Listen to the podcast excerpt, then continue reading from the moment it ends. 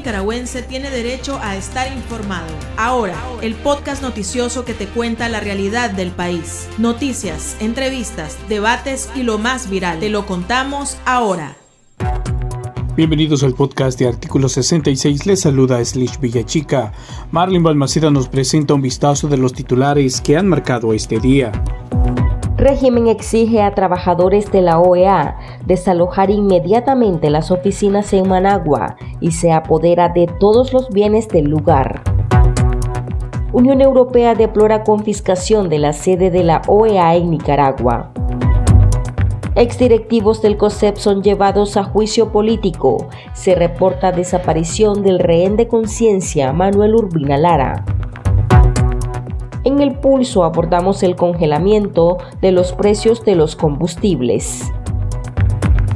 Iniciamos el podcast ahora correspondiente a este jueves 28 de abril del 2022. Las 5 del día. Las noticias más importantes.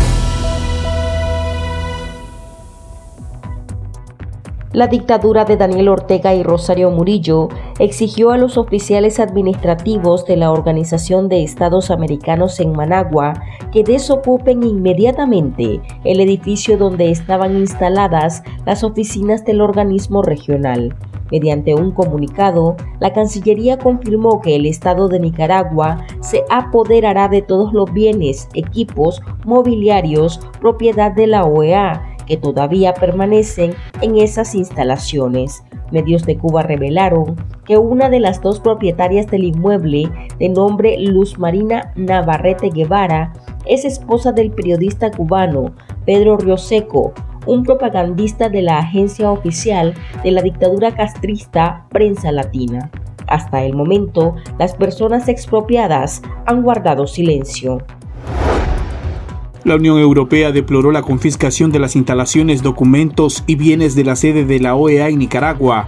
La portavoz de Asuntos Exteriores, Nabila Masrali, dijo en su cuenta en Twitter que la incautación viola las normas diplomáticas básicas según la Convención de Viena en 1961 y por tanto Daniel Ortega debe cumplir con sus compromisos internacionales, en particular el acuerdo de establecimiento de 1989 entre Nicaragua y la OEA. Estados Unidos aún no ha enviado las invitaciones formales para asistir a la Cumbre de las Américas de junio, pero remarcó que estarán incluidas todas las democracias de la región, por lo que es improbable que participen Cuba, Nicaragua y Venezuela. Así lo confirmó el jefe de la diplomacia estadounidense para América Latina, Brian Nichols, en una conferencia telefónica. La cumbre abordará temas como la migración, crisis climática, el papel de la sociedad civil y los medios independientes. Ante el repudio de los países miembros de la OEA, Ortega buscó consuelo en sus aliados del Foro de Sao Paulo, que agendan una reunión en La Habana, Cuba. La vocera Rosario Murillo se declaró contenta y orgullosa de la participación de la dictadura nicaragüense en el mismo. Sin embargo, Ortega tampoco se atrevió a asistir a la isla y delegó a unos cuantos funcionarios, incluidos sus ex embajadores ante la OEA. Diputados sandinistas del Parlamento Centroamericano Parlacén pidieron incluir a China como representante único del pueblo chino en el sistema de integración centroamericano SICA con lo que estarían desplazando a Taiwán, que actualmente es observador dentro del mismo organismo. Los funcionarios del régimen Guillermo Daniel Ortega Reyes y Aida Blanco Talavera aprovecharon sus cargos de presidente y secretaría del Parlacén para expresar que la República Popular China ha establecido sólidas y fraternales relaciones con los países centroamericanos, los cuales reconocen a su vez una sola China. La petición del régimen se da después que Nicaragua rompiera relaciones con Taiwán país que tiene presencia en los órganos del SICA. El juicio político en contra de los empresarios Michael Healy y Álvaro Vargas se habría llevado a cabo este jueves, después de seis meses de encierro en la Dirección de Auxilio Judicial, conocida como el Nuevo Chipote. Los exdirectivos del Consejo Superior de la empresa privada son acusados de supuesto menoscabo a la integridad nacional. A finales de enero trascendió que el régimen les habría levantado los cargos de lavado de dinero. El pulso. Le medimos el ritmo a la realidad.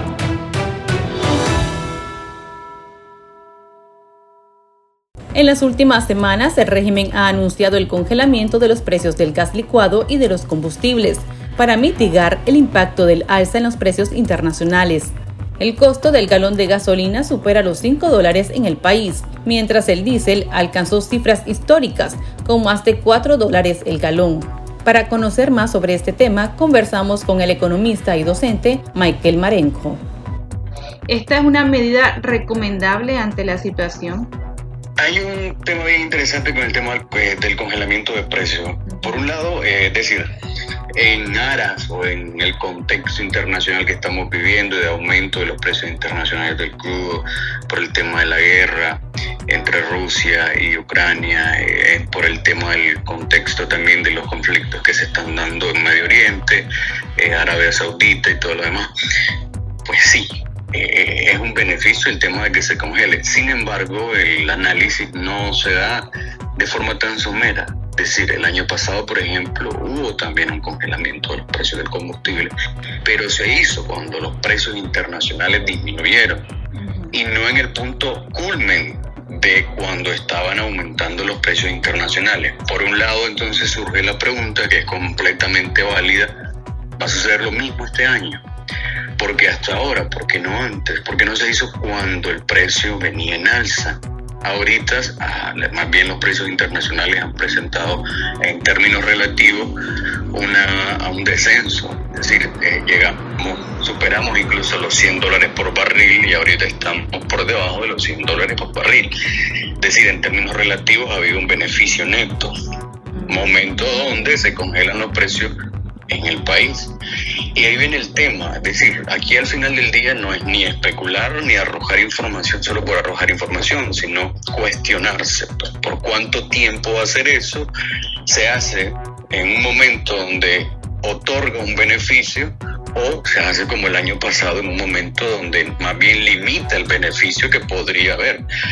Beneficio que por el por las características propias del país se ve bastante limitado, de hecho, es decir, cuando los precios internacionales del crudo, del, combustible, del petróleo, pues disminuye, el nivel de sensibilidad de la economía nacional bajísimo. A eso se le conoce como efecto pluma. Cuando los precios internacionales están al alza, acá se disparan. A eso se le conoce como efecto cohete. Entonces dos preguntas surgen. La primera, ¿realmente otorga un beneficio? ¿Por qué ahora? ¿Por qué no antes? De hecho serían tres. ¿Por qué ahora y por qué no antes? Y la tercera pregunta, ¿por cuánto tiempo se va a hacer? La otra vez se emitió un comunicado donde se absorbía el 70% del incremento, pero solamente fueron por dos o tres semanas. Cuestión que es positiva porque sí, hay que decir las cosas como son. Sin embargo, luego de eso, pues eh, la economía inmediatamente resintió eso. Y recordemos que es importantísimo el tema de los precios del combustible porque toda la economía se encadena a eso. Otra pregunta que podríamos sacar alrededor de eso es qué va a pasar con los precios generales. ¿Por qué? Porque nosotros lo hemos observado. Se da una variación de los precios del combustible, está al alza, el precio del combustible baja a nivel internacional, pero no vemos que baja el precio del combustible y muchísimo menos el encadenamiento de los demás precios de la canasta básica, por ejemplo. ¿Se ha dado congelamiento entonces cuando los precios internacionales venían a la baja?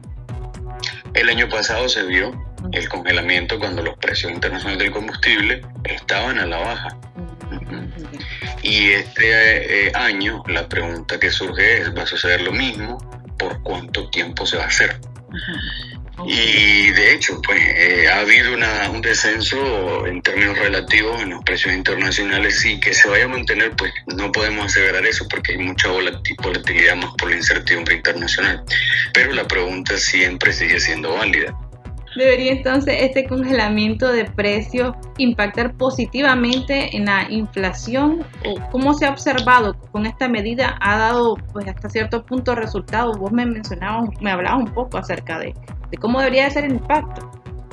Sí, eh, este año recordemos que el tema de, de, las presiones inflacionarias o la presión inflacionaria va a limitar muchísimo el crecimiento que pudiesen alcanzar Nicaragua este año. ¿Por qué? Porque ralentiza la dinámica económica. Entonces, eh, una medida de congelamiento desde, la, desde el punto de vista económico eh, sí surte un efecto positivo, no solamente en, términos de inflación, porque como ya mencioné, cuando los precios del combustible aumentan, se da un efecto de encadenamiento en la economía. El señor que sale a distribuir sus productos, pues con, considerando que los costos de esto aumentaron, pues incorpora eso, su estructura de precios y aumenta el precio al producto o servicio que está vendiendo y así sucesivamente en toda la cadena de producción, en toda la dinámica de consumo nacional. De manera que teóricamente si el precio se mantiene congelado, pues no habría razones para que alguien incorporara un costo adicional en materia de transporte a la estructura de precio o a la dinámica de precio. Eh, sí va a surtir un efecto positivo el problema, como ya mencioné al inicio, viene siendo si los precios internacionales eh, se encuentran a la baja y tenemos un congelamiento. Estamos hablando de que la economía pues no percibiría ese beneficio. Es decir, al final del día, ¿qué es lo que se propone?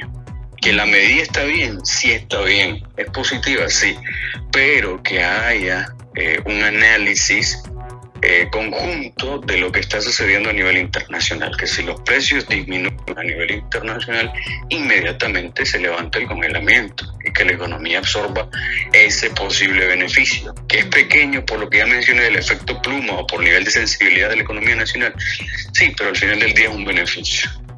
Ahora las autoridades nacionales aseguran, el anuncio es este, el gobierno asume el incremento de precios de los combustibles. ¿De dónde sale el dinero? ¿De los bolsillos de los nicaragüenses o cómo es este proceso? Sí, naturalmente cuando el gobierno dice que va a asumir algo, eh, los contribuyentes son los que realmente asumen algo. Al final del día hablamos de solo administración pública, de la cosa pública, del dinero, de los recursos de la población. Entonces, eh, sí, sale naturalmente de los impuestos y entre impuestos directos e indirectos, etcétera. Solamente en materia impositiva, por ejemplo, eh, se percibe por cada galón de combustible que un ciudadano paga alrededor del 24% entre los tres tipos de impuestos que existen para el combustible. Entonces, en el caso del super como 24, en el caso de la regular son como 23 puntos y algo, y en el de diésel como 20 puntos y algo. Entonces andamos en ese margen impositivo. Por ello, pues naturalmente los recursos están. Entonces sí, quien en realidad asume eso, al decir el gobierno, es en realidad la población. Debe el Estado, el gobierno, las petroleras dar a conocer también eh, este plan, este acuerdo que han mantenido para poder congelar los precios? La decisión, yo supongo igual que antes, eh, previo hubo un análisis costo-beneficio, eh, hubo un análisis también para ver si se podía asumir eso y pues se informó específicamente a, a, las compañías distribuidoras y hubo análisis de toda la cadena de suministro. Pues. Más allá de la información pública que es necesaria, y hace parte de un concepto de gobierno abierto o de un de lo que debería ser un, el gobierno abierto, ¿verdad? También está el tema de la regulación, que nosotros también lo observamos en periodos donde se supone que estuvo congelado, que hubo variaciones. Entonces, y eso por supuesto obedece a las empresas distribuidoras, a las gasolineras, a los dueños de negocios y al, ya hablamos naturalmente de lugares más recónditos en el país, eh, pueblos, ciudades muy, muy, muy alejadas. Entonces, el tema de la regulación es esencial, no solamente el tema impositivo, el tema del congelamiento, el tema de medidas directas o indirectas. Dentro de ellos también está el tema de la regulación, que el ciudadano reciba la cantidad que está eh, comprando, que, se supone que debería adquirir si es un litro, un litro completo, y si es un galón, un galón completo.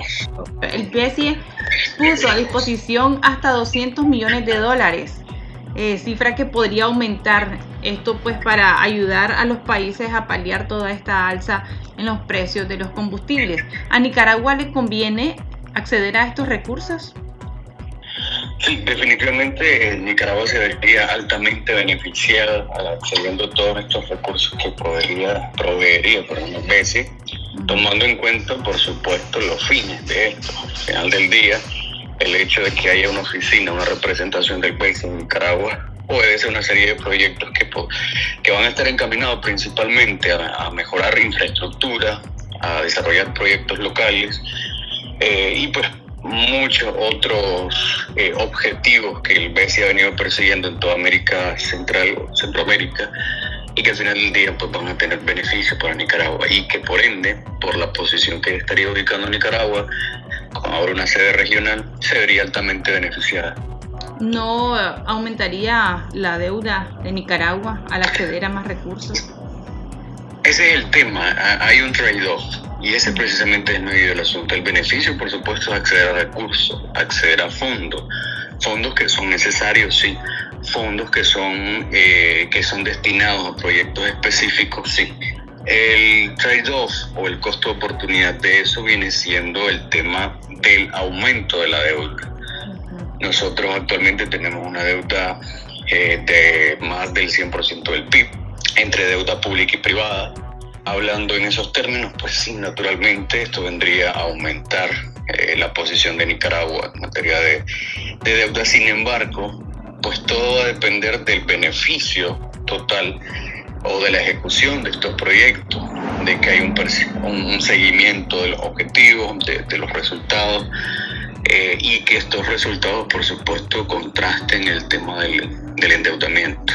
Bueno, muchas gracias, Michael. Muy amable. De nada, a la orden, muchísimas gracias. Para estar al tanto del acontecer nacional y conocer las voces calificadas sobre la realidad nacional, ahora el podcast informativo sobre Nicaragua.